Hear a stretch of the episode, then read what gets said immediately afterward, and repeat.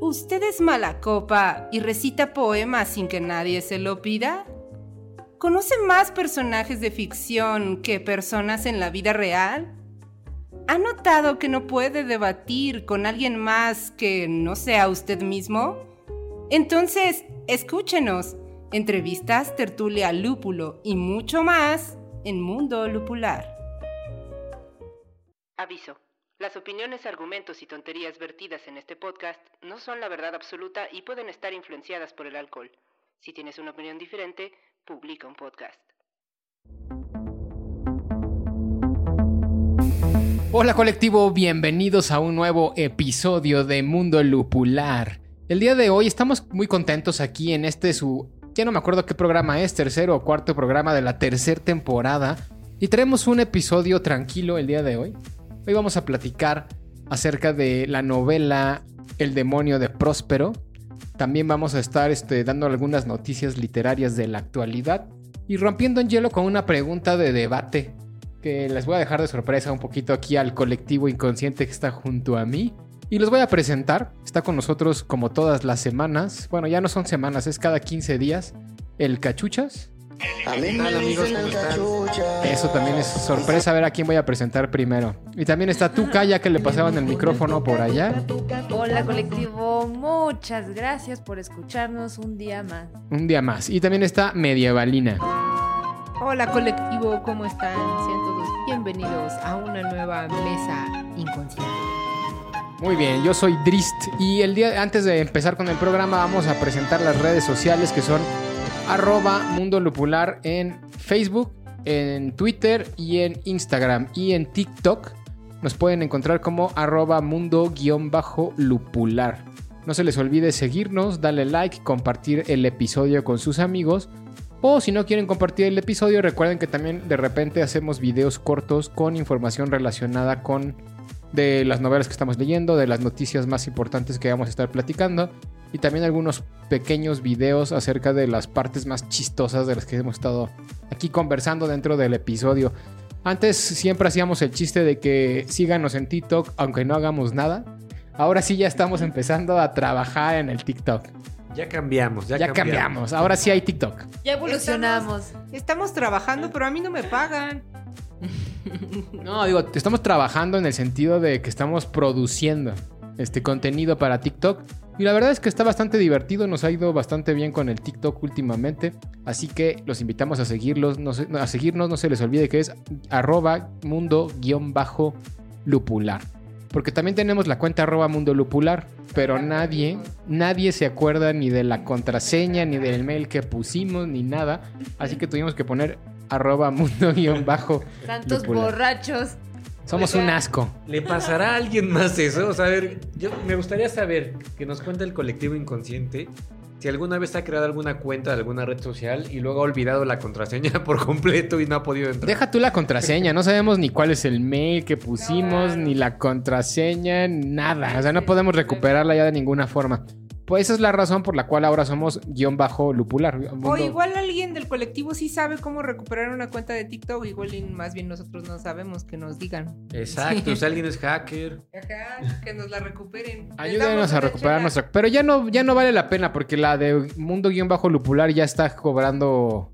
No, no quiero decir fama porque no es verdad, pero ya está teniendo algunos seguidores y también visitas. Pero que nos ayude a recuperarla para borrarla Para y así cerrarla. podemos hacer la otra y le quitamos el guion bajo y ya sea mundo lupular y todos seamos más felices. Ah, le podemos cambiar el username, es cierto. Pues bueno, vamos a empezar el episodio con esta sección que no tiene nombre, pero a la que le titulamos la rompehielos. Hay que hacer una cortinilla del rompehielos. Picahielos, perdón, sí, porque aquí todo tiene que ver con, con el alcohol. Y es una pregunta que les voy a hacer a todos ustedes para este, pues debatir un ratito, no rebatir, sino más bien para estar platicando un ratito sobre este tema. Y la pregunta es muy simple. ¿Ustedes qué preferirían? ¿Les gustaría vivir más en un mundo estilo medieval o en un mundo estilo cyberpunk? Esa es la pregunta del día de hoy. Hoy en día, este, en el mundo de la fantasía, de la ciencia ficción, está mucho más de moda, ya creo yo, a ver qué opinan ustedes, el cyberpunk. Que, la, que la medieval. De moda, sí. Exacto. Ah, Pero tampoco se desprecia lo medieval. Acuérdate que hay muchísimas series fantásticas que nos invitan a la ensoñación de ese mundo, ¿no? Exacto. A la idealización. a la de idealización de, lo medieval. Pero este, sí creo que la producción en ciencia ficción y en fantasía últimamente ha estado mucho más enfocada en, en los cyberpunk. Cuando hablamos de cyberpunk, pues hablamos de este mundo distópico, generalmente es distópico, de en el futuro, donde prácticamente los humanos quedan relegados a un segundo plano y, y el mundo está controlado por robots, por este y por bueno todo lo que tiene que ver con la tecnología. Los mundos cyberpunk siempre son oscuros. Este, uno se imagina una ciudad cyberpunk y no sé si ustedes piensan lo mismo, pero yo siempre me la imagino de noche, con luces neón. Totalmente. Y además es un ambiente muy depresivo para los ciudadanos o integrantes de estas eh, fantasías. ¿no? Exacto, y todo está vacío. eh, En fin, es como, es como una etapa de la vida donde el humano ya incluso llega a pasar a veces hasta un segundo plano, dándole mayor importancia a la tecnología. Y es muy ciencia ficción. Y la fantasía siempre está más relacionada con lo medieval. ¿Estamos de acuerdo? Como lo que la ciencia ficción es cyberpunk, la fantasía es medieval, generalmente. Digo, a lo mejor no es una... Tiene sentido. Pero a- ahorita que te escuchaba, Adris, este, fíjate, podremos también decir que en términos muy generales el cyberpunk siempre son distopías, es decir, siempre imaginamos un futuro donde todo salió mal y lo medieval es todo lo contrario, siempre imaginamos un pasado mejor. Algo así como este fenómeno que, que sucede en la mente de las personas, a todos nos pasa inconscientemente, que creemos que lo pasado es mejor que hoy y por supuesto mucho mejor claro. que el futuro, ¿no? El futuro siempre es malo. Exacto. Sí, claro, y es, es una cosa que siempre teníamos como, que siempre hacemos el chiste interno, ¿no? De que elevamos mucho la época medieval, pero si te pones a pensar, realmente no fue tan brillante, ¿no? No. Todo estaba sucio, no había medicina ni antibióticos. No había agua. No había agua para empezar. Ajá, claro. No había para cómo lavarte. Claro, no había Esas nada, no había expectativa de vida ni siquiera. No había cubiertos. Usted- ustedes saben, eh, el otro día, a ver, con unos alumnos platicando, estábamos justo, les hice una pregunta y, y no supieron, a ver si ustedes saben. Antes la esperanza de vida, ahorita que estaban hablando de esto, era 40 años, 45 años, y eso permeó hasta el siglo XX prácticamente. Antes del siglo XX la vida era relativamente corta. ¿Saben cuál fue el invento que hizo que la esperanza de vida aumentara en una gran cantidad de años? El tenedor, dice medievalina, no. Eh, ¿Cubiertos? ¿La vacuna? No, tampoco eso, es- eso, eso es lo que comúnmente ¿La decían los alumnos la vacuna. Pero no, tampoco es la vacuna, ni la ciencia. Hay una, hay una, hay una cosa que usamos prácticamente todos los días. No sé exactamente en qué año fue inventado, ni mucho menos. El retrete. No, tampoco, pero tiene algo que ver con el retrete. Los O sea, cubiertos. o algo. No, tampoco. ¿Qué tiene que ver el retrete con los cubiertos? Ah, el bidet. El bidet. No, no, no. El papel de baño. Algo que usamos todos los días, siempre antes de ir a comer. Jabón. ¿El jabón? El jabón, exacto. Cuando la gente se empezó a lavar las manos para comer, Ah, este, claro. la esperanza de vida subió bastante. Ah, claro, por la peste, las enfermedades que surgieron. En general con todas las bacterias. Entonces, pues como el jabón mata las bacterias, digo, no, no sé, no es que no existiera el jabón antes, pero sí no era una práctica común que la gente usara el jabón antes de comer, para, o sea, para tener limpias las manos. Claro. Sí, no lo había pensado. No sé si existía el jabón en tiempo de Cristo, por ejemplo. Pero lo que sí existía es el, el ejercicio de lavado de manos. Hay un pasaje de la Biblia donde se le acusa a Cristo, se le dicen la- la- la- las gentes que malas lenguas, que no lo querían. Le dicen, oye Cristo, ¿y por qué comes con pobres y además nadie se lava las manos? ¿no? Exacto. Y él les contestó, pues sa- sabiamente, según la sabiduría cristiana, porque les dijo, mira, el pecado no entra por las manos sucias, el pecado este, sale por la boca. O sea, como diciendo, eh, nosotros no pecamos metiendo cosas a, a nuestro organismo, sino cuando sale, ¿no? Cuando tú me criticas, en este caso, ¿no? Por ejemplo. Y que digo, es un pasaje ahí innecesario. Alguna tía seguramente me dará la razón y dirá, ay, sí, yo me acuerdo del pasaje. Pero luego llegó la época medieval y todos eran unos puercos, la verdad. Totalmente. O sea, eh, todavía en la época de Roma, estaban los baños romanos, había como una conciencia más de... A lo mejor no al 100%, pero sí había una conciencia de la higiene un poco más marcada. Pero llegó la época medieval y la vida era puerca por naturaleza. Pues mira. Había una conciencia de la higiene, pero no había una conciencia ni una comprensión de todo el mundo bacteriológico. Entonces su higiene no servía de nada, ¿no?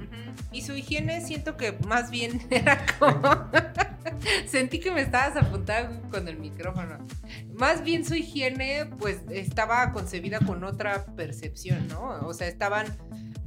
No tenían esa concepción de... Por ejemplo, ¿no? O sea, de nuestro cuerpo, pues, se manejaban por los humores, o sea, no comprendían de distinto modo digamos, el modo que funcionaba, ¿no? O sea, para eliminar las enfermedades, lo, lo que más pensaban que podía funcionar eran las sanguijuelas, ¿no? O sea, esa concepción de curarse, pues obviamente no es la concepción que tenemos ahora, ¿no? De atacar bacterias y una bacteria que es un virus y Sí, pues lo, desconocían Yo no me totalmente. imagino una Pero peor. tenían una concepción distinta. O sea, tenían una propia este, idea de cómo funcionaban las enfermedades. A eso voy, a eso voy. Ajá. Pero esa idea, digamos, que ellos tenían, pues proviene de la ignorancia de las bacterias y de los virus. Por ejemplo, era muy común hacer sangrías porque ellos consideraban que todas las enfermedades eh, anidaban en la sangre. Entonces, casi cualquier enfermedad ellos la querían curar haciéndote una sangría para que tú te desangraras un poco y decían, has perdido suficiente sangre como para que tu enfermedad salga. Lo cual, pues, No, eh, hoy sabemos que es absurdo, no tiene ningún sentido. Pero a lo mejor esa es a la concepción distinta que te referías. Magdalena, ¿no? Este, por ejemplo, en los baños públicos de Roma que mencionaba Adris, pues se limpiaban con un, un palo literalmente que en, en uno de los extremos tenía un algodón o un trapo. Porque eh, tiene sentido, si tú desconoces que hay bacterias, pues dices, pues no tiene nada de malo si yo me limpio con un trapo, luego lo paso por agua y luego se limpia Adris, ¿no? Sí, de hecho es- está bien cañón porque justo en, eh, estaba viendo en lugares como, me parece que en la India y todavía en, en esos lugares por allá lejanos, este, por ejemplo, las, las máquinas expendedoras de agua tienen un vaso y con ese vaso toma toda la gente que va y compra agua o refresco o lo que sea. Y de hecho, estaba viendo eh, el otro día un documental de, de Chernobyl y las máquinas expendedoras de agua que tenían en las escuelas los niños en esas épocas, literal era igual. O sea, era un vaso que estaba amarrado con una cadenita y llegaban todos los niños y todos los niños tomaban del mismo vaso. Claro, es que de verdad, si tú no tienes ningún tipo de conocimiento sobre las bacterias, pues te parece muy lógico que usen un vaso, ¿no? O sea, y luego los niños se enferman, pero se lo adjudican a otras razones. De hecho, es Oye. muy parecido a lo. No, no, no, no, dale, dale. De- hecho, es muy parecido a lo que pasa como con el cubrebocas, ¿no? O sea, yo, yo veía que el cubrebocas antes eh, de que fuera la pandemia, los japoneses usaban siempre cubrebocas, ¿no? Y incluso eh, eh, me parece que hay letreros en el, en el subterráneo y en todo eso que, que dicen así como de, si traigo cubrebocas es porque tengo alergia al polen, ¿no? Y en la época de primavera se ve que mucha gente usa cubrebocas y también cuando están enfermos. O sea, es una cultura que ya tenían ellos establecida de estoy enfermo, me pongo un cubrebocas y así me voy a la escuela o a trabajar. Y creo que es algo que hemos ido aprendido, eh, hemos ido aprendiendo. O sea, por ejemplo, ahorita que ya quitaron las restricciones del cubrebocas, pues mucha gente lo, seguimos usando en lugares muy concurridos porque quizá tenemos una cierta conciencia de cómo funciona, ¿no? Y, y, y, y- y nos dimos cuenta, ¿no? En este tiempo que usábamos más cubre- cubrebocas, que salíamos menos, pues muchos pasamos mucho tiempo sin enfermarnos, ¿no? Sí, Sí, totalmente. Yo lo del cubrebocas más bien se lo atribuyo a otra cosa. Tengo una teoría y no sé si les pase a ustedes, pero hoy, hoy en día que ya no se necesita tanto el cubrebocas aquí en México incluso, este, la gente ya puede andar sin cubrebocas, in- incluso en espacios cerrados. Pero yo, yo- ya me siento desnudo cuando no traigo cubrebocas. Ya más bien tiene que ver con una cuestión ya no de sentirte protegido ni desprotegido, sino que ya como que se volvió una parte de ti. Es como un antifaz, pero de la boca, ¿no? Sí, no, y, O sea, es, no va en tus gestos. es perdón. casi peor que no traer calzones, ya este, no traer cubrebocas. No sé eso. Es como... Todavía no sé. Como Sí. para ocultar, para, como, como cuando el cubrebocas te engaña, ¿no? Y dices, ay, qué persona tan guapa, y se quita el cubrebocas. Ay. O al revés. Exacto. Pero bueno, entonces, pero no hemos respondido la pregunta. ¿Quién quiere empezar a responder Ah, en sí. dónde A ver, bueno, les yo- gustaría Yo, la voy a empezar a responder. Yo preferiría vivir en un mundo cyberpunk. Ah, mira qué interesante, ¿por qué? Porque a pesar de que es un mundo distópico, eh, me parece que el mundo medieval no es distópico, sino realmente muy agresivo, muy hostil. O sea, te puedes morir de cualquier cosa ahí, ¿no? Y, y estoy hablando de que A veces yo lo pienso de que est- estoy en la casa de ustedes este, durmiendo, ya cuando es de noche, por supuesto, y, y digo, ¿qué, ¿cómo se sentirá vivir en medio del bosque literal, donde no hay ningún tipo de autoridad policíaca ni judicial que me pudiera defender de que cualquier persona puede allanar mi morada, matarme ahí y ya? Mi tronco hueco. Mi tronco hueco. Y te mataban por un pan o te mataban este... No, pues Por simplemente porque les caías mal. O porque les caías mal, o porque eran salteadores y mataban, ya después preguntaban si tenías algo o no, ¿no? Entonces se me hace un lugar muy hostil. Ahora bien, el mundo de Cyberpunk en realidad también podría llegar a considerarse un mundo igual de hostil. Sí, claro, este, aunque hay más, hay más reglas en ese sentido. Hay más reglas, por lo menos genera una ilusión de seguridad mayor. Y por otro lado, me parece eh, pues más atractivo en el sentido de que hay muchas cosas que ver, además de paisajes, ¿no? Y, este, y entonces, pues me interesa, ¿no? A mí me interesa mucho como la convivencia humana, ¿no? E- e- Esa parte social, cómo se va desarrollando, este, digamos, el intercambio, por ejemplo, monetario en un mundo cyberpunk, qué significa tener dinero o no tener dinero, este, cómo lo- el tipo de empleos que se generan porque ya se convive con robots, co- cosa que me gustaría ver solo por curiosidad. Ok, ¿y te gusta todo ese ambiente como lúgubre, sombrío, nocturno, neón de, Pues la- mira de que, los mundos así que me, cyberpunk? que me guste tanto, no, pero pues me dejaste dos opciones, Riz. Yo hubiera preferido otra época. Yo hubiera preferido la, la- a Hawái en los años 50. Pero allá hay volcanes. Sí, en los años 50 Hawái ha de haber sido una maravilla, ¿verdad? Tienen toda la razón. Pero bueno, entonces ahí está. El ¿qué- cachuchas, ¿Qué prefieres, Hawái, la Edad Media?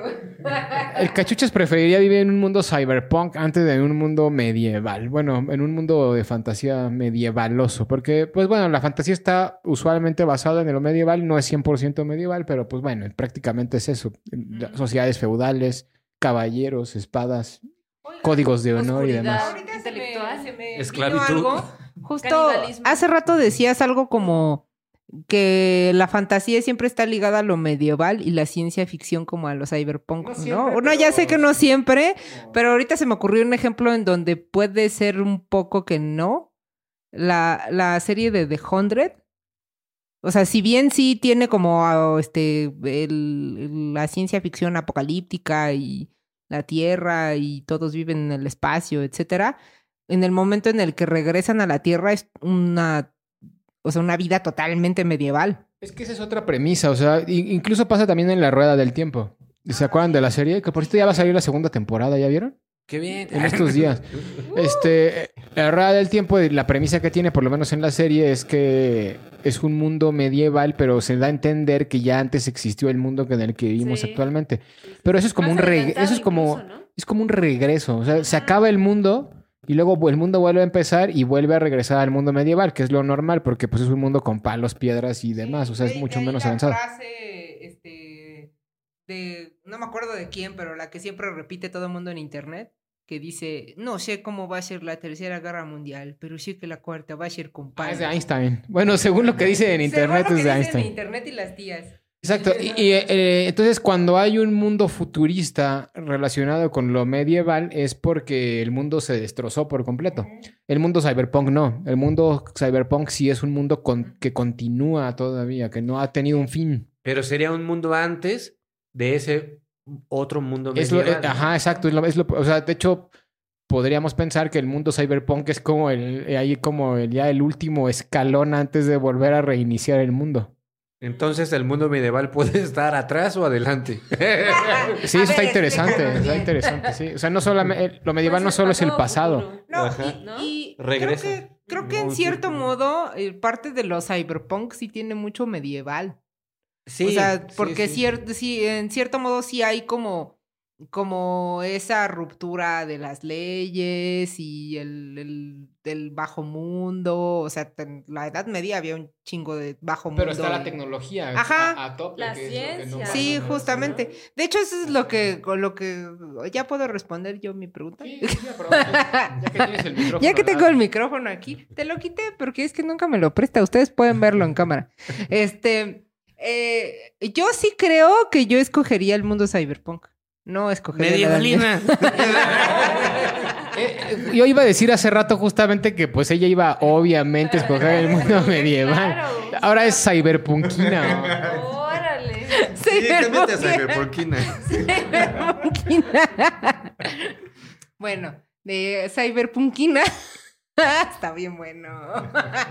no, y justamente creo que, que, que o sea, si, lo, si te pones a analizar, sí es muy similar, pero creo que sí preferiría gozar de, de poder tener un Arturito, un robot, no sé, este, sobrevivir a mis enfermedades. En- yo creo que en el mundo cyberpunk ya podría sobrevivir bien fácil. En la Edad Media tendría un médico que probaría mi orina y me pondría sanguijuelas y cosas bien, bien horribles. Prefiero que un robotcito me ande cuidando o, o que le pongan mi conciencia a un robot. o- Aunque se generarían otras enfermedades. Sí, seguramente tendría algún troyano ya adentro.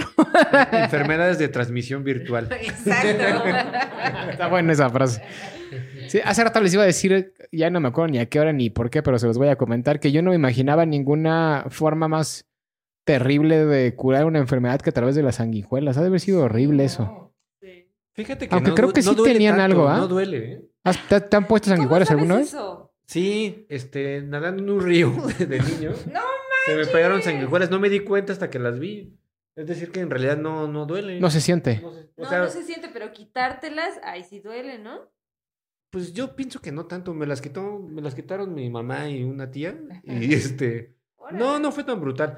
Sí, me asusté y lloré como un niño porque, pues, este, además está la histeria colectiva, ¿no? De que te ven así y gritan. Los primeros en gritar son los adultos, ¿no? Sí, claro.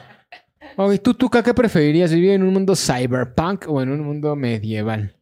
Pues yo creo que soy progres y sí iría por el- la evolución del humano. A pesar de que creo que nos enfrentaríamos con las máquinas, que no falta mucho, pero sí, sí me gustaría más enfrentar esa vida oscura científica, no una oscura intelectual en la que la gente se mata por comerte. Ay, No, bueno, en el cyberpunk también, se, ma- También, se matan por, matan cualquier también por cosa. nada, ¿eh? Sí, no, sí, porque imagínate, haz de cuenta la película, ¿te acuerdas de este Heavy Metal? Que eh, eh, es una película que está segmentada, es como si fuera un libro de cuentos, digamos. Ah, ya, ya, ya, sí. En el primero de ellos este, viven en un mundo cyberpunk o, o futurista por lo menos, donde uno de los taxistas este, tiene incluso armas, láseres y demás, porque es un mundo muy hostil también en realidad.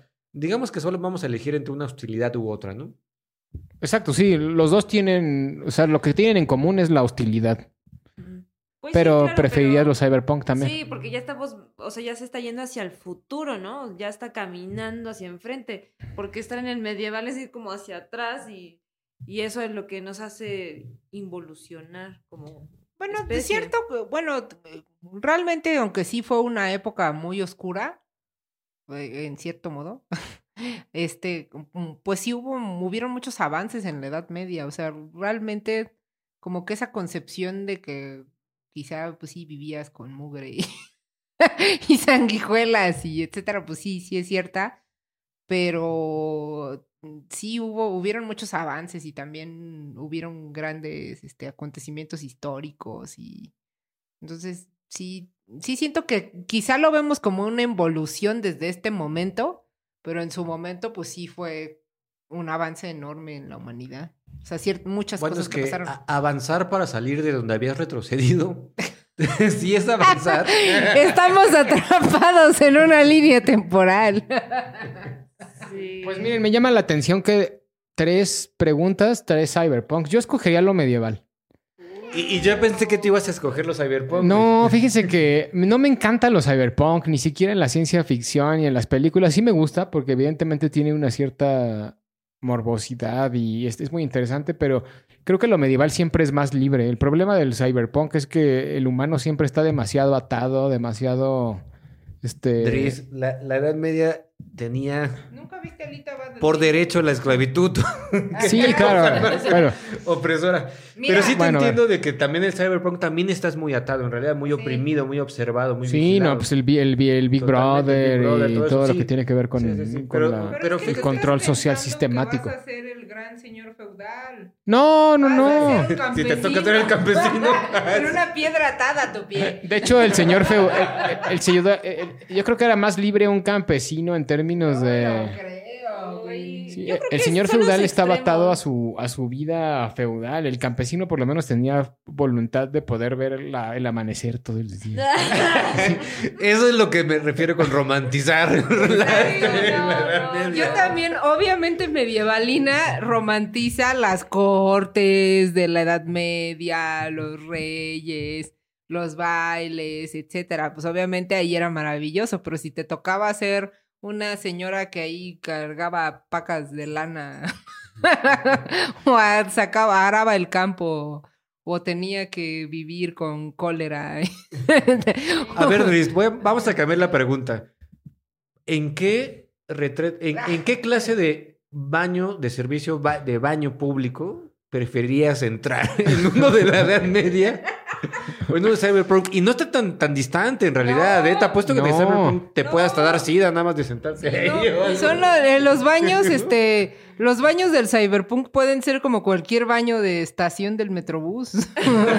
Creo que preferirían metro, el medieval. O sea, Sí, creo que sí, el medieval está mejor. el baño medieval es el campo abierto. un hoyito. Exacto, ni siquiera tienes que preocuparte por hacer un hoyito, nomás Oye, haces pero por ahí tengo, ya. tengo conocimiento Te de limpias con que- unas hojas. de que hacían sus heces en una ventana y, y los excrementos salían. Le pueden caer a alguien. Ah, bueno, pero es que estás pensando ya como en un mundo medieval más este, más, más, Más de real. ciudad, más de- Pues ajá, porque por ejemplo, ¡Mal en- hablábamos! porque por ejemplo en los monasterios, este, lo que tenían eran como baños. Bueno, estoy hablando de monasterios de monjes, ¿no? Occidental. Tenían, ajá, tenían, ajá, monasterios católicos. Tenían, este, baños al aire libre en donde literal te ibas al aire ver. libre, ajá. Ajá. Y este, lo que tenían era como un riachuelo que pasaba a donde ellos se sentaban Ah, y sí, hacía sí, del sí. baño. Y entonces cuando ya pasaba el agua y todo, pues tenían, tenían su sistema de drenaje. Pero, pero pues en la Edad Media realmente no había como tal sistemas de drenaje. Solo algunas ciudades lo- los tenían. Sí había, porque incluso los acueductos, que son un sistema pero- de drenaje, pues ya fu- fueron inventados desde los romanos. Sí, pero... Pero bueno, evidentemente no en todos lados. Ajá, no, o sea, funcionaba igual en el castillo. Sí, los tenía este Marco Aurelio y- ellos, pero... Pero yo... Hay un pobre campesino esclavo. ¿Qué? ¿Qué, beneficios? Pero en general creo que sí, sí es más sano ir al baño en la Edad Media, ¿eh? Porque pues sí, la verdad es que tienes como un cierto derecho a, a hacer tus necesidades donde sea. Como sea, Como y, perrito. y ya no pasa nada, haces del baño y ya. Pero pues les digo, o sea, el problema de los mundos cyberpunk es que la gente vive demasiado atada y creo que la Edad Media era un poco más libre. De- de- obviamente depende qué persona eras. Si eras Isabel de Castilla, obviamente. O sea, Y est- es estamos hablando de- Pero si del, eras Juana la loca, no. era- del occidental blanco de la Edad Media que tenía una forma de sobrevivir. No, pues, nos- también creo que la pregunta tendría que ir relacionada con qué, qué tipo de persona eras en cada una de las si eras sociedades. una de También, las esposas claro. de bueno. Enrique VIII, definitivamente. Porque No. eso del, del- de sentir tratado creo que más bien ha cambiado, es decir, la esclavitud o la opresión ha cambiado de lo físico, que era en la Edad Media, a lo este, emocional o a lo mejor hasta mental en el cyberpunk, porque sí, efectivamente en el cyberpunk tienes la ilusión de la libertad, ¿no? Uno puede hacer lo que sea, supuestamente, no eres esclavo de nadie, etcétera. Pero estás siendo observado todo el tiempo, tienen este, tus signos vitales, el, el iris de tus ojos, Sí. eso ya es real. Ya, claro. SAT ya Bueno, eso ya lo tiene. ahorita hoy en día y todavía no estamos... Todavía no estamos en el mundo cyberpunk y ya todo eso ya está bien marcado Ya se está gestando. Pues bueno, Sí. ahí, ahí está. Este, creo que las dos tienen sus ventajas y sus desventajas. Más bien aquí es una cuestión de gustos. Si prefieres lo oscuro, lo oscuro y lo neón del cyberpunk o lo verde y, y libre Y y liberal. liberal, ¿Qué vas a de. No, bueno, es que estamos también, o sea, hipotetizando, ¿no? O sea, eh, así como nosotros lo vemos en, la, en el imaginario de las series, películas, libros, etcétera, pues, ¿en qué, en qué mundo, o sea, como, ¿de qué personaje preferirías ser? Si un personaje cyberpunk que se la pasa peleando con robots y viviendo en, en bares oscuros neón, o un- una persona que anda por ahí viajando por el bosque abierto. O un hobbit feliz. Porque, a, a ver, Luis, digo, yo sé que tenemos el tiempo encima, pero rapidísimo. También sería a lo mejor valioso analizar más bien en qué tipo de edad media te gustaría vivir o en qué tipo de cyberpunk o mundo cyberpunk nos, nos estamos imaginando viviendo. Porque a lo mejor tú dices, me gustaría más la edad media, pero no sé qué clase de edad media estás imaginando, o sea, algo muy tolkienano. Eh, la de los libros, o sea, una vives en tu feudito, este, aras el campo. No, no, no creo que eso No. esté nada bonito. Yo no quiero es arar con el campo. así, Aras el campo. Ves el amanecer en las Yo quiero ser una princesa y no hacer nada. En la noche te vas a contar historias en, en la fogata con tus compañeros campesinos. Eh, Esa parte está padre, la de la Eso fogata. Está padre. Pero también no está chido ser la esposa del campesino y ten- tener y un hijo tras otro. Ah, Claro, pero pues estábamos hablando hipotéticamente de, de un gusto así como general. Porque si en el cyberpunk, pues que estarías ahí, en el cyberpunk estarías ahí en, en un bar de mala muerte con otros 20 tipos metanfetaminas por todos lados. Sí, exacto. Este, en la oscuridad total, de repente en el luz neón por ahí, un, un carro volando, ¿Cómo, cómo se siendo llama- vigilado todo el tiempo. ¿Cómo se llamaba esta película donde eran ciudades que se movían enteras? ¿Te acuerdas? Máquinas, máquinas mortales. Yo me encantaría vivir en una de esas ciudades de máquinas mortales. Eran como grandes ciudades que se transportaban así alrededor de- del mundo. Ajá, y móviles, ciudades móviles y eh, había toda una sociedad adentro de esas ciudades móviles, pero era como una gran máquina y se llamaban máquinas mortales. Y luego cuando se encontraban con otra ciudad se peleaban y se aventaban cosas y de Pues es que e- eran pequeños feudos las ciudades móviles, nada ¿Ves más que en un el mundo... cyberpunk sí tiene algo de edad media? Sí, o sea, posiblemente sí, pero tiene ese plus de la tecnología, de la, del avance, de, de- de que te pueden controlar a través de, de ella, o sea, de la tecnología, pues. Sí, claro. Bueno. Yo creo que sí es lo mismo, ¿eh? Porque también había mucha tecnología, pero nadie sabe usar las cosas. Es como hoy. Sí, tenemos un iPhone, pero no lo sabes hacer. Entonces, eso es esclavitud también. Porque no dependes de que otro haga todo por ti, ¿no? Exacto. Pero pues bueno, ahí está. Tres cyberpunk, un medieval. Este, ¿Y ustedes qué preferirían? ¿Vivir en el mundo cyberpunk o vivir en el mundo medieval? Ahora sí, vámonos a la siguiente sección que es ¿Qué te tomas? Y vamos a platicar, el Cachuchas nos va a platicar de una noticia nada más, ¿va? Del mundo de la literatura actual. Nada más tuve tiempo de sacar una noticia, amigos. Este, Y la sacó hace cinco minutos, creo. tuve toda la semana, pero dejé todo para el último momento. bueno, vámonos a ¿Qué te tomas? Ahora regresamos al mundo lupular. Tú no sobrevivirías a la edad media. Bye. Buenas noches, jovenazo. ¿Qué le sirvo? A mí lo de siempre, jefe. ¿Y tú qué te tomas? Pues ya estamos en la sección ¿Qué te tomas? Y estábamos platicando de que el cachuches no le dio tiempo de buscar noticias literarias. ¿Ustedes creen? Es un pésimo encargado de las noticias del Trabaja día. mucho el joven. Exacto, pero bueno, sí nos trae una noticia el día de hoy y la verdad es que todavía no sé bien cuál es, así que a ver, ¿cuáles, cuáles son las actualidades de la literatura en México y en el mundo hoy en día? Pues mira, Adris, yo seleccioné esta noticia para compartirla con el colectivo porque considero que a muchas personas no les va a interesar, Ah, pues está padre. pero, entonces. pero a muchas otras sí les va a interesar muchísimo, porque se trata de una noticia sobre un escritor mexicano muy querido, casi fanatizado y hasta yo pienso que idolatrado por algunas, algunos lectores, que es Juan Rulfo. Ok. Digo, para los que no lo saben o que a lo mejor nos están escuchando en otro país, eh, Juan Rulfo es un escritor mexicano nacido más o menos a principios de los 1900, ¿no? Creo que nació como por 1900 y fracción. ¿Tú te acuerdas de que No, o sea, la fecha exacta del nacimiento de Rulfo no me Acuerdo. Nació en 1917. Ahí está, ahí está. Ok. Y su nombre completo, Ay, lo amo. los fanáticos ya se lo saben de memoria, lo recitan como un mantra, pero para los que no, el nombre completo de Juan Rulfo es Juan Nepomuceno Carlos Pérez Rulfo Vizcaíno, nacido en Acapulco el 16 de mayo de 1917. ¿En dónde nació? Nacida en Ciudad de México. Acapulco. Ah, Napulco, perdón.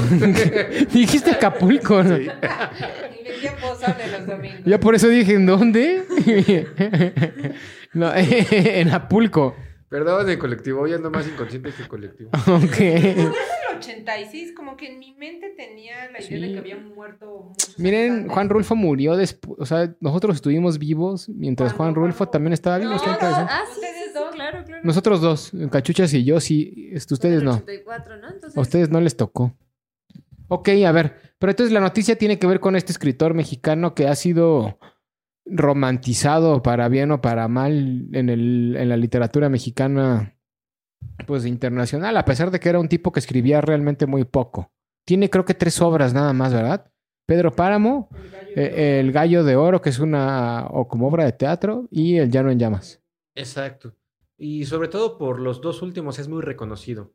Este, El Llano en Llamas, que es una serie de cuentos, de relatos sobre la Revolución Mexicana. Así se o- o el llama. México Es que somos muy pobres, el de la vaca. Sí, es que somos muy pobres.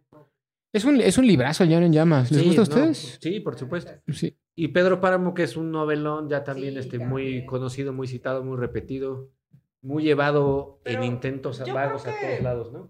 Yo creo que eh, es uno, una de esas literaturas marginales que, que, que están dentro del canon. Y creo que, creo que por eso vale tanto la pena, porque como que estás acostumbrado a leer dentro del canon, como siempre algo bien exquisito. A Borges, lees a Cortázar, lees a cosas muy, ajá, como muy elevadas. Y creo que Rulfo es como esos escritores marginales que te, to- que te topas en el canon y que la verdad es que son como una gran muestra de, pues, la literatura mexicana. Exactamente. Pero bueno, el 19 de octubre del año en curso se presentó, se dio inicio a la proyección de una serie documental eh, venida al caso porque se cumplen 100 años con Juan Rulfo. O sea, este año se cumplieron 100 años, o sea, me estás, o sea, 100 años del nacimiento de Juan Rulfo, No, porque nació en el... No, nació en el 17. o sea, 100 años del, del Llano en Llamas o 100, 100 años de qué? No creo que haya escrito en el- Porque es que estaba viendo, justo hace 100 años se inventó la insulina, entonces me, me, me dio como, fue como muy, como que no tengo muy consciente justo la edad de Juan Rulfo y la época en la que vivió y... A ver, cachuchas, lee bien la nota mientras yo improviso Son algo. 100 años con Juan Rulfo. se acabó. ¿Con quién estaba o qué? No hay nada más que decir al respecto. Así se llama el documental. Y pues bueno, digo, supongo que se entiende de que son redondeando 100 años que hemos tenido de Juan Rulfo, tanto como persona como literatura. Que si hace 100 Porque- años fue en 1923. Ujú. O Todavía sea, ¿qué pasó bebé. ahí? Todavía era un niño, ¿qué hizo? Bueno, 1922. A ver, Medellín, ¿eres policía o qué? A ver. ¿Con quién estuvo 100 años? O sea, así se llama el documental. Así se llama el documental. ¿Por qué no mejor le preguntan eso Déjalo, busco. busco. al hijo de Juan Rulfo? Ahí está. A Juan Carlos Rulfo. Ok. A ver, Juan Carlos Rulfo, ahorita lo busco en Instagram. Oigan, ¿sabía que Juan, ¿sabían que Juan Rulfo era fotógrafo también? O Sí, sea, es- bueno, no sab- bueno. Y el hijo también, creo. Bueno, el hijo es cineasta. Bueno, obviamente, ¿no? Pues tiene ahí su documental. A mí me cae un poco mal el hijo de Juan Rulfo porque siento que está intentándose colgar de la, de la vida del padre y intenta sacar... No sé cómo le hacen para sacar. Hay un meme ahí de Juan Rulfo. Se los vamos a poner aquí en la descripción. ¿Lo podrán ver? No, ¿verdad? No. se los vamos a. Pero se los ponemos aquí. Es que si buscas 100 años de con Juan Rulfo aparece. Ok. Y aparte de ser con sus lentes, 100 años y te callas. Y te callas. Aunque no nací en el 22. Les decía que me parece que como que el, el- el hijo de Juan Rulfo es, es, una, es un fenómeno tipo Christopher Tolkien, nada más que en versión 4, región 4. No, porque siento que intenta sacar todo lo que puede de su padre, pero el padre nomás dejó dos novelas en- y ya, entonces como que no tiene de dónde sacar mucho material, Oye, entonces se la pasa es que reciclando. son 100 años de Juan Rulfo porque se estrenó en 2017. Lo que pasa es que Ah. ahorita la están la están volviendo a pasar. O sea, tu noticia es vieja, cachuchas. No, no, no. La que tú estás viendo es una serie de TV. Sí, 100 años con Juan Rulfo, serie de TV. Nació el 16 de mayo de, de 1917. A ver, medievalina. Nada más me estás evidenciando. Nada más me estás haciendo quedar mal. No, pero lo que dice tu noticia es que la van a pasar en Guadalajara. Ahorita Sí. va a ver el cachuchas la, la- la fecha de publicación de la noticia y va a decir... Ay, perdón. 1920. 2010. Algo que me enseñó la vida es que debo de citar bien mis fuentes. Perdón, esta noticia era de hace cinco años. Aquí dice ayer. Alguien debería de despedir, despedir ese, escri- ese escritor de qué periódico es eso. 20 de octubre del 2022. Alguien debería despedir a Ricardo Solís del periódico elinformador.mx. Bueno, pero a ver, ¿qué, qué, qué onda con eso? ¿Qué está pasando? A ver, A ver, la noticia tiene que ver con qué. pues eh, mira, se está presentando de forma gratuita este documental que tiene siete capítulos.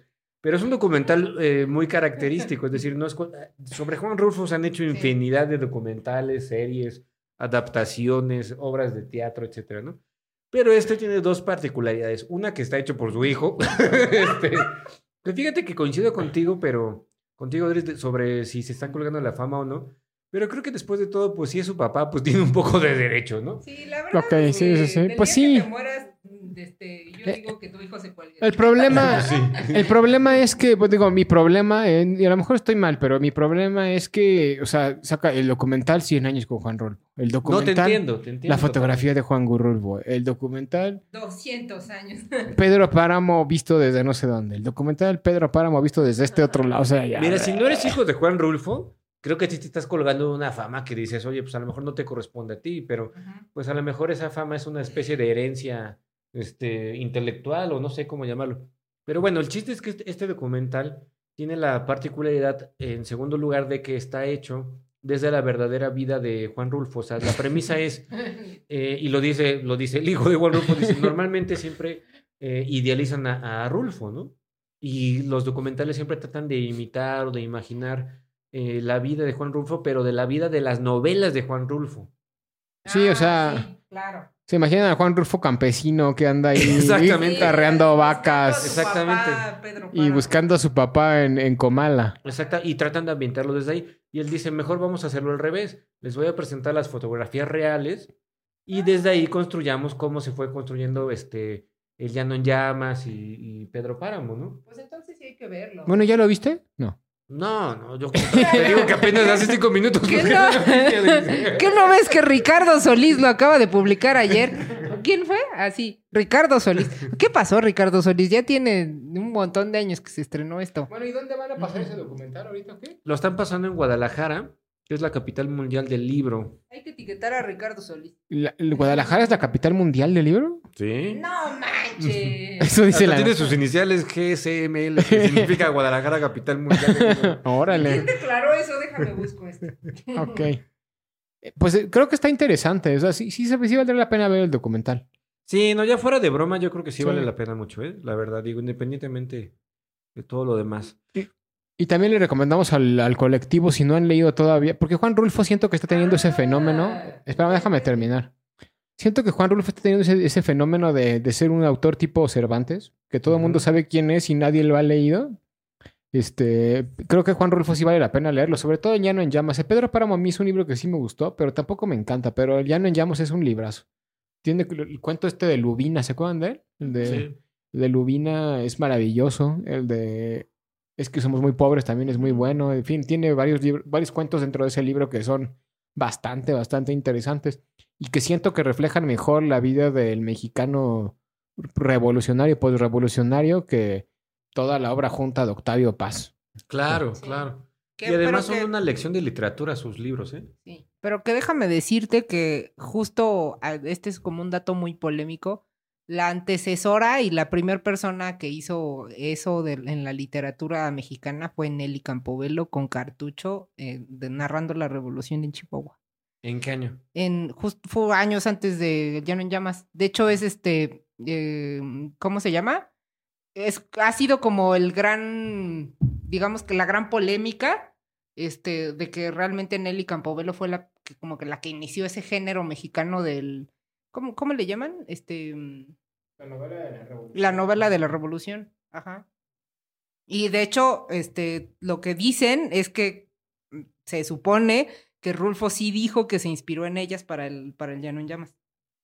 Pero eso lo dejaremos para otra mesa. Bueno, para los que les interesó esta noticia, Ah, yo les iba a decir lo de la capital mundial del libro, pero continúa. a ver, dilo, dilo. Sí. Lo que pasa es que la lo de la capital mundial del libro es una distinción internacional que crea la UNESCO y una ciudad este, se hace por todo un año entero. En este caso, Guadalajara va a ser del 23 de abril de 2022 al 22 de abril de 2023, la capital mundial del libro. Y es, mm, aquí por lo que veo en esta nota, este es la primera ciudad mexicana y la tercera latinoamericana y la cuarta de habla hispana en obtener esta distinción. Así, como Melania Trump. ¿Y qué, y qué implica tener la distinción de ser la capital mundial del libro? son, son una sed, son se- a lo largo del año son sede de programas de actividades culturales para difundir la cultura y promover la paz. Como en este caso que se está transmitiendo de forma gratuita el documental porque pues, es la capital mundial del libro. Pero bueno, a los que sí les gustó, les aviso que Pedro Páramo o el oficio de escribir es el siguiente capítulo que se va a publicar, bueno, perdón, que se va a transmitir porque ya fue publicado hace tiempo y se podrá disfrutar el jueves 10 de noviembre en punto de las 19 horas. ¿En dónde? Del Ya te metí de en un problema. 1987. no es cierto, del 2022. ¿En dónde? ¿No? ¿Cuándo? Ahí en la, en la en Guadalajara, en la capital mundial del libro. Oigan, les voy a, les vamos, Es lo que les vengo diciendo. ¿Pero en Guadalajara en dónde o qué? O sea, así de- Pues tú llegas de Guadalajara. Guadalajara. eh, La página. tú preguntas ahí. Oigan, justo, miren, yo no estaba inventándome esto. Hay un artículo escrito en, el, en la nueva revista de la filología hispánica por, en el volumen 60, en el número 2, en el año 2012, en donde justo es el análisis de cartucho de Nelly Campobello como el antecedente primi- primitivista de Pedro Páramo. Y este, y entonces en este artículo es en el que se profundiza. ¿Qué le está pasando al perro? Está ahogando el perro. Pégale. Corte. Pégale. Pobrecito. Ayúdalo, no manches. Sí, pégale su espaldita. Está haciendo ahogarse. Le dio un estornudo invertido. Tápale la nariz. A ver, este, Ya. continúa. A ver. te- A ver, la- sigue la- leyendo lo de la ¿Qué? ¿Pero no? ¿Qué estabas diciendo? ¿En dónde de- se puede leer, en dónde se puede ver el documental, no? Está- No, eh, Karim No, ya estaba, no, perdón, Medievalini estaba hablando de otra cosa.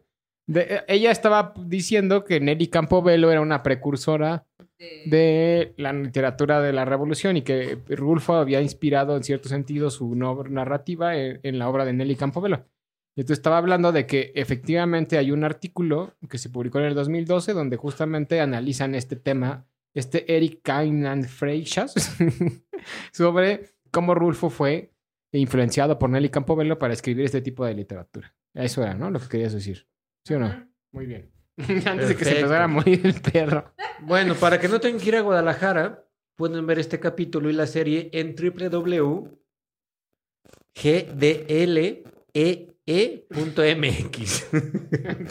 o la abreviación de Guadalajara, luego doble E punto MX. ok, muy bien. O busquen 100 años de Pedro Páramo, hagan algo. Tampoco se los podemos dar todos nosotros.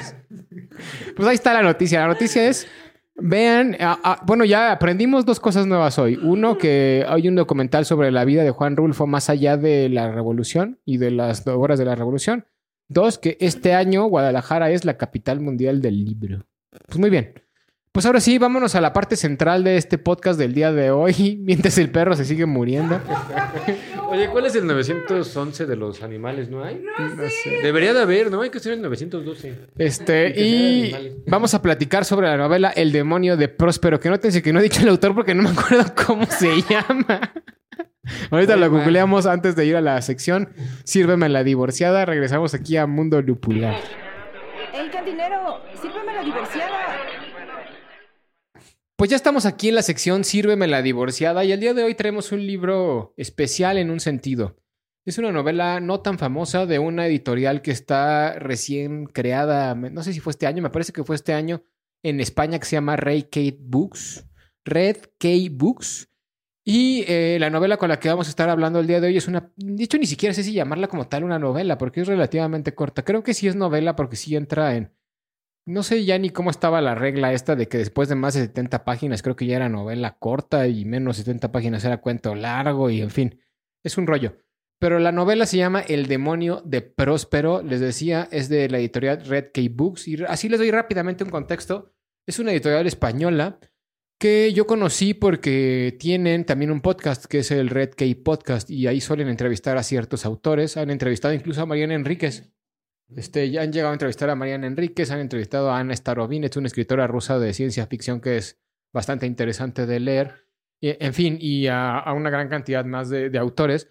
Y en el podcast Red K Podcast y a través de su canal de Telegram, pues bueno, ahí de repente suben ciertas cosas. Pero bueno, se aventaron a hacer una editorial, lo cual me parece bastante loable, interesante. ¿no? Deberíamos hacer nosotros una editorial aquí de fantasía y ciencia ficción latinoamericana. Estaría padre, ¿no?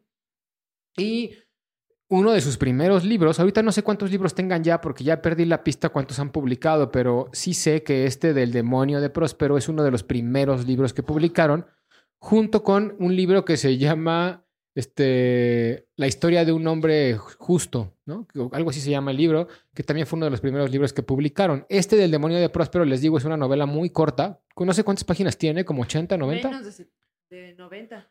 Sí, tiene como 90 paginitas nada más. Es una historia que podríamos catalogar dentro de la fantasía, ¿les parece? Ahorita voy a dar mi opinión sobre dónde la pondría yo en el librero, pero sí, de entrada, pues por supuesto que en fantasía, ¿no? Exacto, y es de un autor este, inglés que además no es un autor desconocido, ni mucho menos. Incluso ahorita estaba hablando el cachuches de que llegó a ganar un premio de, de- de literatura de fantasía. El World Fantasy Award. El World Fantasy Award se llama, y el autor es J.K. Parker, ¿no, Tuca? KJ Parker. K, perdón. K.J. Parker. Oye, hoy sí de plano no andamos finos en nada de lo que estamos diciendo. Eh, No ok, una. ¿quién era este K.J. Parker? A ver, tú, tú platícanos un poquito de eso. Este. Mira, es, es que es curioso este cuate. Bueno, perdón, ¿quién es? Cuate, perdón, disculpa. Pues es que es la banda, ¿no? no, no es un escritor tan nuevo. De, este, ha escrito sus novelas bajo el seudónimo de K.J. Parker y se llama Tom Holt. Ok. Bueno, Thomas Charles Lewis Holt viene de. mm, viene de. Es hijo de un novelista cuyo nombre no recuerdo. Pero así, a grandes, grandes, grandes rasgos, él ha escrito su. Este. Lo. mm, No ciencia ficción, es fantasía, ¿no? Él utiliza la magia como su recurso favorito para burlarse de, de algunas eh, identidades del mundo actual, como Margaret Thatcher, que escribió una novela haciendo una sátira de ella. Y. em, Ah, Eso está interesante. O sea, utiliza personajes de la vida real y los ficcionaliza como para hablar de ellos. Ok. Sí, sí, sí, sí, sí. Y en sus tiempos libres, él se dedica a, hacer pastoreo en su granja que tiene allá en Inglaterra. Perdón, disculpen, pero es inglés. No sé de dónde es londinense, no sé, pero sí este, parece que le gusta dedicarse al campo cuando no está escribiendo, porque además es un escritor muy asiduo, que ha tenido varios títulos que no sé si ustedes lo habían escuchado antes, no sé tú, Dries, tú que ya, ¿no? No, jamás, ¿Nada, no, no, la verdad es que no, no, no, mira, Digo, porque a ti te gusta mucho la fantasía y exploras nuevos autores cada vez. exacto, pero, pero no, no es un, hizo- no es un autor mainstream dentro de la fantasía, definitivamente. De hecho, digo, no, no estoy hablando mal de la editorial ni nada, ¿no? Pero es una editorial nueva y pues evidentemente supongo que si fuera un autor muy mainstream, pues no estaría en la editorial de Red K, no, no porque la editorial sea mala, ¿no? Sino simplemente por, pues, por la lana. Simple y sencillamente. Estarían en Nova Editorial o en alguna o en Minotauro. Es un seudónimo. Sí, lo acaba de decir medio, este Tuca. Si, si hubieras puesto atención a lo que está diciendo, ya te hubieras podido dar cuenta de eso. Sí, sí. Ok, pues muy bien. Pues ahí está. Ese es este J.K. Parker. Parker. ¿Es JK o KJ? KJ. KJ Parker. KJ. Ok, y la novela, les digo, es una obra que se llama El demonio de Próspero, que tiene una premisa interesante. Se queda corta en algunas cosas desde nuestro punto de vista, sin embargo, no es una mala obra. Creo que tiene cosas bastante rescatables. Este, ¿Alguien quiere dar una, tú, gachuchas, una breve reseña así de, de qué, qué se pueden esperar si leen El demonio de Próspero? Sí, es un libro este, que yo sí recomendaría que leyeran. Eh, la premisa me parece muy interesante, pero en pocas palabras trata de un este, exorcista de la Edad Media, una especie de mago hechicero, que se dedica a exorcizar porque tiene desde muy pequeño el don de poder visualizar a los demonios. Entonces él va por la vida viendo los demonios que tiene la gente. y los exorciza, pero él, eh, ¿cómo decirlo? Pertenece a un gremio de exorcistas y lo trabaja el exorcismo de una forma muy objetiva, es decir, no se mete en temas de que yo estoy haciendo el bien por exorcizar, sino que simplemente hace lo que tiene que hacer.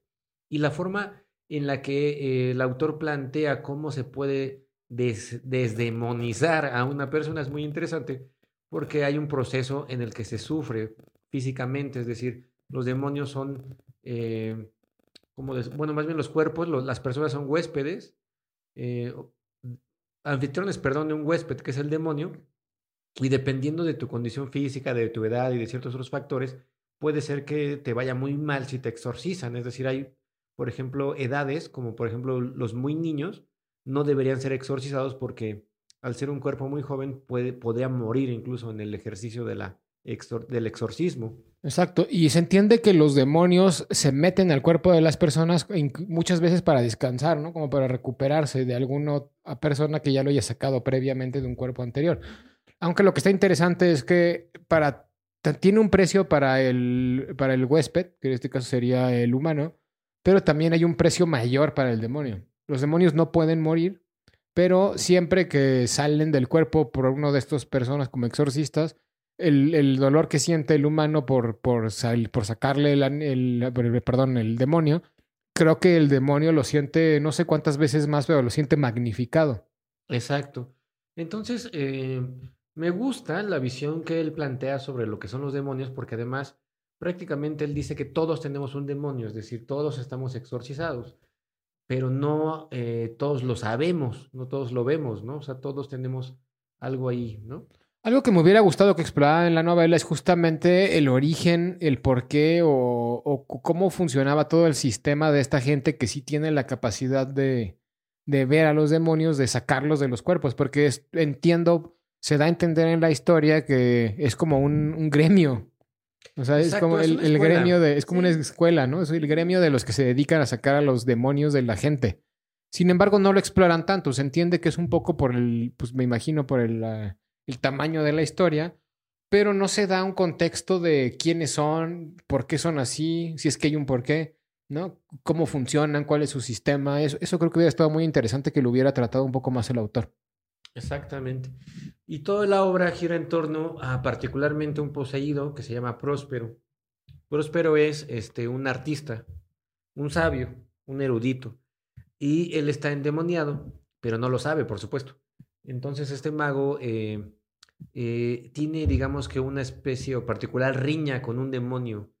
No, o sea, él ve a muchos, pero hay un demonio que le hace la vida imposible desde hace varios años que ha incluso mutado de, bueno, perdón, ha cambiado de, este, de persona en la Que que es, que es femenino, creo, ¿no? Es femenino, le llama ella, a veces le llama él también, creo que en el principio le llama él, luego ella, pero bueno, el punto es que este demonio eh, anida en Próspero y eh, el personaje principal tiene una conversación con el demonio al tener una conversación con Próspero, es decir, él habla con Próspero sobre lo que significa el arte, pero mentalmente está hablando con el demonio de Próspero y Próspero no se enteró Que estaba que esta hablando con persona él. habló con su demonio. Es como si él pudiera hablar con las dos personas y tiene que seguir dos conversaciones.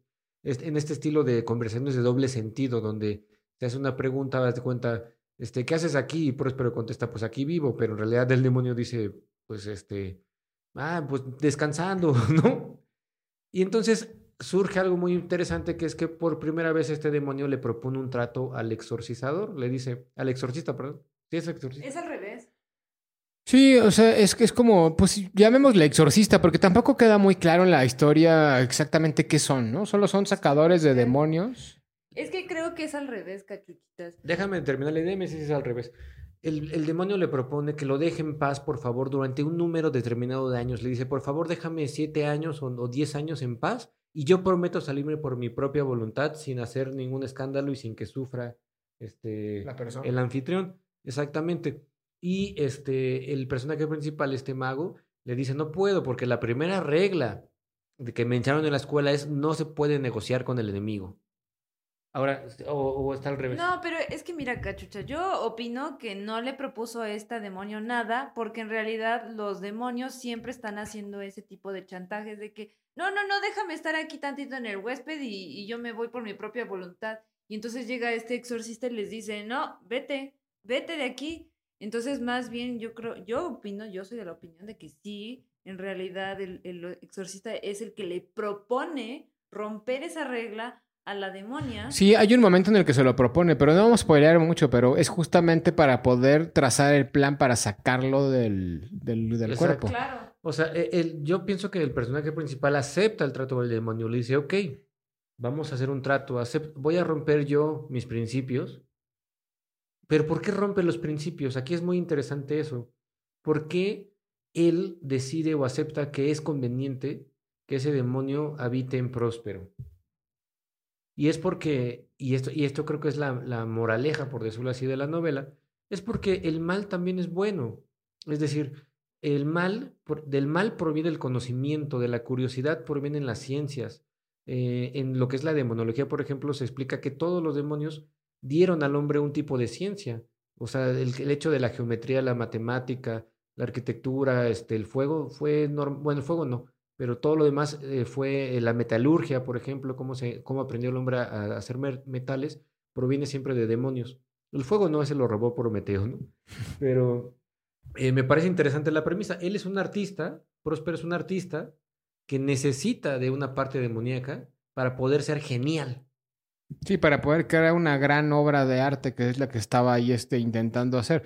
Y, esa creo que también es la clave de la novela y es lo que le da fuerza a la historia. Ese dilema entre el arte como un, poder emancipador de la belleza, y no solo de la belleza, sino también de la vida, de la conducta humana, ¿no? Porque a través del arte uno puede ser libre, a través del arte uno puede este, manifestar lo, lo mejor del hombre.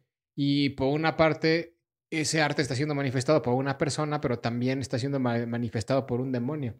Y esa Exacto. dualidad es la que ayuda a que la historia tenga cierta fuerza, porque incluso el, el protagonista, que es el exorcizador, llamámosle así, pues en algún momento parece que llega a aceptar la, la, la propuesta que le hace este demonio o demonia, como le quieran llamar, por, pues por, porque tenía coherencia lo que estaba diciendo, ¿no? Eh, la única forma en la que él pudiera crear una escultura maravillosa era, el próspero, era a través de la ayuda de este demonio.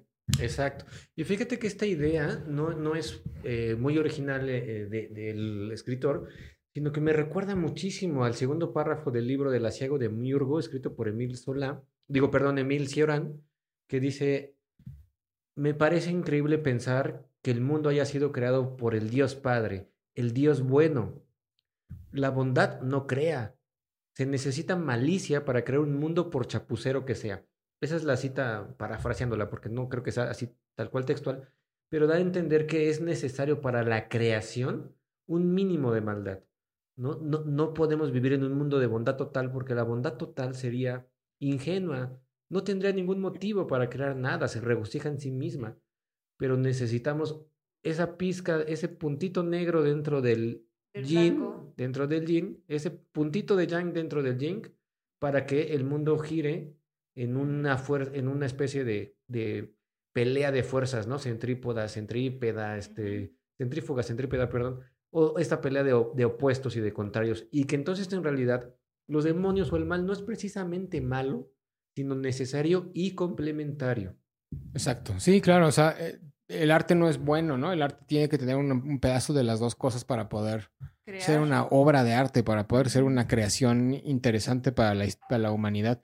Y pues sí, efectivamente, ¿no? Eso está bien interesante. Y esa es la premisa principal de la novela. No les vamos a spoilear mucho la historia, pero pues básicamente trata un poquito de eso, aunque la novela es demasiado corta, entonces ya prácticamente les contamos toda la historia, pero tiene, una, tiene un final inesperado. O sea, creo que lo, lo más rescatable de la obra del demonio de Próspero es el final. Así que si se animan a leerla, a comprarla, ya sea en Kindle o ya sea en formato físico, aquí en México desafortunadamente, que yo sepa, no ha llegado en formato físico. Este, si la quieren leer y todos los libros de Red Key este, Books, si los quieren leer, tienen que irse por el apartado digital.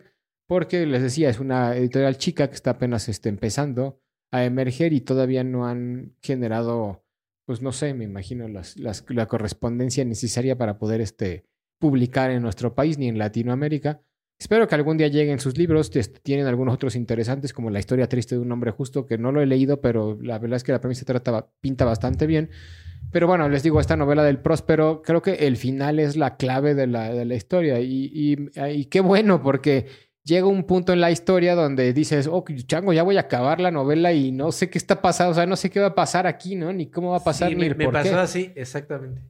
Yo decía, ¿ya se va a acabar? Y luego, o sea, así, así como que ya se va a acabar y luego, pero al final, en las últimas cinco o seis páginas, el autor tiene la, pues sí, la genialidad de poder cerrar la historia abruptamente, pero de una forma que pues, nos deja satisfechos, creo.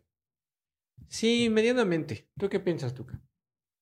Para mí es una guía perfecta de, de comprender que la espontaneidad es la que rompe los estereotipos de la percepción. ¿Por qué? Porque por- precisamente por el final, o sea, y- o sea, todo el tiempo en la novela nos está planteando que, que el mal siempre debe de ser eliminado, disipado, tiene que quitarse de todos los seres, pero resulta que para crear una obra de arte hay que dejar que el mal pueda emerger, ¿no? Pero eso no es cierto, porque al final nos resulta que es al revés, sino que siempre hay que derrotar el mal. Y hay que hacerlo de manera espontánea, que ellos no lo puedan ni siquiera tener previsto. ¿Sí me entienden? Porque el final es muy revelador. Sí, te entiendo, O te sea, entiendo. ahí es cuando dices, siempre me estuvo hablando de lo mismo. Y desde el principio siempre nos dijo que el mal hay que quitarlo. Y sí, claro, pero, en, o, o sea, él hizo el trato con el demonio para aparentar, para perdurar, para que el demonio no se diera cuenta y lo mataran al exorcista. Sí, digo, no, quere- no queremos spoilar esa parte, pero sí, pero sí, efectivamente, ese es, ese es el truco de- del final. Es que él ya era, eh, o sea, el exorcista ya había sido amenazado varias veces por los demonios de que lo mataran, ¿no? Eh, ellos habitando en los huéspedes. Sí, sí, sí. Por eso digo, pues. No, sí, sí, o sea, sí tienes razón. Eh, pero no vamos a decirles cómo pasa Exacto, eso. sí, tu Que comentario tendría ellos, mucho ¿no? sentido. No lo vamos a comentar porque si ya sería como spoilear un poco la historia. Pero sí, efectivamente, ¿no? Tienes toda la razón en, que- en que por ahí va el meollo del asunto. Y pues bueno, ¿y les gustó la, la novela o no? ¿La recomendaría para leer? Claro que sí. O sea, mi colectivo inconsciente, yo siempre les voy a recomendar que lean libros, no importa si sean novelets o, la, o tamaño ladrillo, por favor lean, porque creo que en el mundo es- está careciendo el arte de, del- de, pues, de hacer arte. Mientras no seas Saldaña. Oh, Porque-. Ahora, ahora anda muy positiva, Tuca. No, no, no, no podemos decir esas cosas. ¿A ti, Cachuchas, te gustó o no? Sí me gustó, sí la recomiendo. Solo hay un tema que no estoy muy seguro que me haya gustado al 100% y creo que es la traducción. Eh, sería interesante leer la, la novela en inglés. Creo que eso la podría enriquecer bastante o podría darme una perspectiva distinta del calibre del escritor. Sí, exacto. Creo que, ajá, porque hay como frases que suenan muy clichés. Muy O sea- clichés en español. Y cuando digo español colectivo no me refiero a lo que hablamos nosotros, que es o castellano o mexicano, o lo que me corrijan aquí los lingüistas presentes.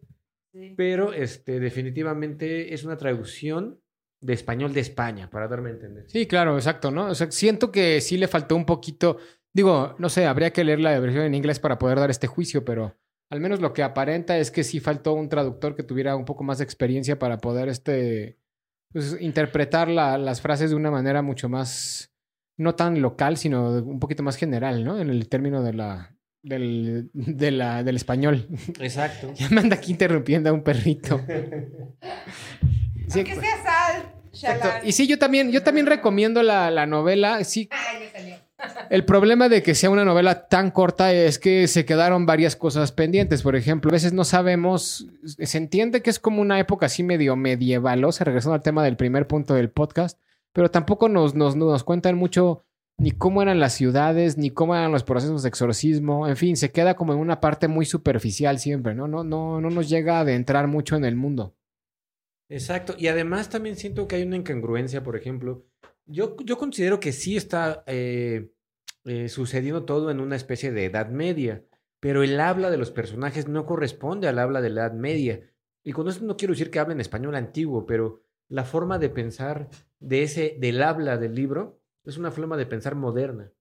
Sí, exacto. Y no, sí, exacto. Ese es el pro- eso es un problema grave en la literatura, que la- el habla, el personaje, la personalidad no corresponda a la época que están tratando. Y sí lo tiene un poco, y que es uno de los grandes issues que pudiera llegar a tener esta historia, pero pues es una novelita corta, les decíamos hace rato, la pueden leer en un domingo en la tarde sin nada que hacer y, y se llevan una buena historia, sobre todo les decíamos hace rato con el final. Exacto. Va, pues muy bien. ¿Alguien más quiere comentar algo del demonio de Próspero? Ya no. No. Ya no. Pues muy bien. Ah, Yo les, les debo algo. Este, ¿Sabes dónde lo pondría yo? ¿En dónde, en dónde? Y lo voy, voy a inventar esta subcategoría si es que no existe. Si existe, pues ya no la inventé. Este, en este, a- literatura antididáctica. Ok, ¿por qué? Porque yo creo que uno podría pensar que lo didáctico, lo moral, nos eh, llevaría a la enseñanza de que siempre hay que ser buenos. Y esto nos lleva a la enseñanza de que no siempre hay que ser buenos. Pero es didáctico de todas maneras. Es decir, es como esa antimoral. Es decir, es un discurso, no es precisamente nuevo este discurso de, que la maldad es necesaria para que todo exista. No es nada, para nada nuevo. O sea, los griegos lo, estipularon muchísimo. Casi todos los filósofos pesimistas o nihilistas lo eh, transmiten. Pero justo el demonio de Próspero, a diferencia de una filosofía como la de Nietzsche o como la de Emil Cioran, creo que sí me, deja a mí un resquicio de quererme enseñar algo. Y en ese Claro. querer enseñar, pues ya hay, didácti- ya hay, ya hay una didáctica, ¿no? Y Pues ahí pero, está. pero contraria a la didáctica normal, de ser, ser- ser bueno siempre. Sí, y eso, eso es una parte muy positiva de la historia, que te, que te llegue a, a generar esa, pues así que esa reflexión. Pues muy bien. Pues esto es todo por el capítulo del día de hoy. Espero que les haya gustado, les haya divertido. Este. y no olviden seguirnos en nuestras redes sociales que son arroba mundo lupular en Facebook, Twitter e Instagram y arroba mundo-lupular en TikTok. Síganos en TikTok, queremos hacernos famosos en TikTok. Ya tenemos algunos videos con resúmenes de, de las cosas que platicamos aquí y también con algunos videos cortos relacionados con este, algunos fragmentos interesantes de los podcasts largos que tenemos cada 15 días para todos y todas ustedes. Sígansela pasando bien. Muchas gracias por escuchar hasta el final. Nos vemos en un próximo episodio de Mundo Lupular. Despídanse de la banda del colectivo inconsciente. Se bañan. Hasta luego. Adiós. Ahí nos vidrios. Bye.